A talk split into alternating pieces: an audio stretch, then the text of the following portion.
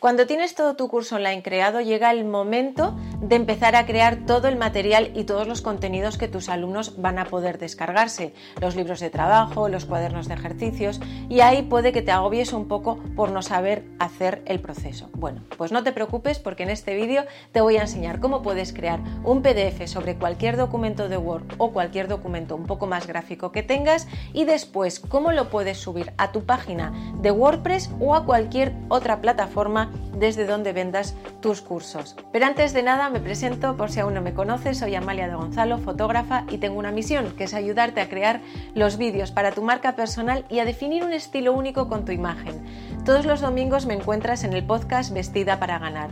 Hazme feliz y suscríbete al canal. En el vídeo de hoy te voy a enseñar de manera más práctica cómo puedes crear todos los PDFs descargables para tu curso online.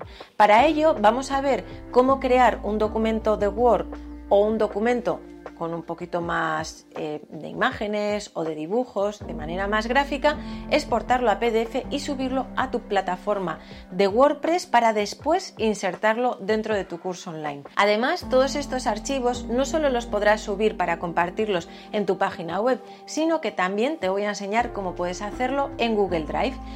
También tienes la opción de poder utilizar después todos estos links para subirlos a cualquier otra plataforma con la que estés trabajando. El primer paso que tenemos que hacer es crear el documento. Para ello podemos utilizar Canva, donde fácilmente podremos elegir cualquier plantilla y adaptarla con nuestros textos. Vamos a imaginar que tenemos ya nuestro documento creado.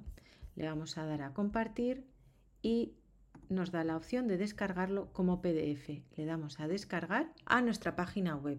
Para ello nos vamos al panel de control y iremos aquí a la carpeta de medios, que es donde estamos.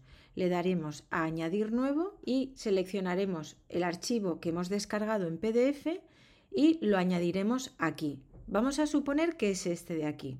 Entonces lo que haríamos sería picarle y nos vendríamos aquí a copiar la URL al portapapeles. Y esta URL sería la que tú tendrías que poner en tu página web para que pudieran descargárselo. Lo quieres subir a tu carpeta de Google Drive, simplemente tendrías que ir aquí con el botón derecho, le das a subir archivo y subirías el PDF que te habías descargado de Canva, como es este de aquí. Y ahora, para poder sacar el link, simplemente le das aquí a obtener enlace.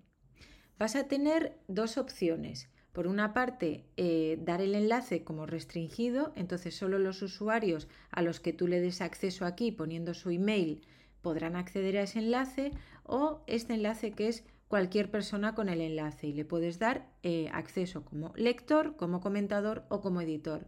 Yo siempre te voy a recomendar, vamos otra vez, siempre te voy a recomendar que, em, bueno, dependiendo de lo que quieras hacer, pero yo siempre te voy a recomendar que lo pongas como cualquier persona con el enlace y como lector, porque realmente el enlace que te da eh, Google tampoco es tan fácil de detectar, entonces es muy difícil que alguien te lo copie, a no ser que la persona que está haciendo el curso le dé a alguien ese link pero eso te va a pasar lo mismo tanto si lo subes a tu página web como si lo subes a Google Drive. ¿Y cómo sacas el link? Pues le das aquí a copiar enlace y ya te irías a tu página web y copiarías y pegarías el enlace para que se pudieran descargar este PDF. Para poner el link en tu página web simplemente tendrías que ir aquí y poner, por ejemplo, descargar aquí.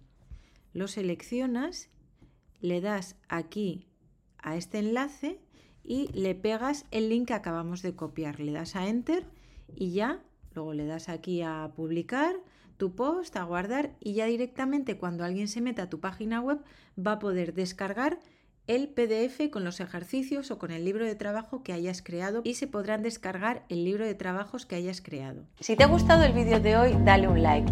Para seguir con esta conversación, además puedes ir a amaliadegonzalo.com y en la página del podcast dejarme un comentario. Gracias por llegar hasta aquí y recuerda que cuando tú cambias, todo cambia. Te veo en el siguiente vídeo.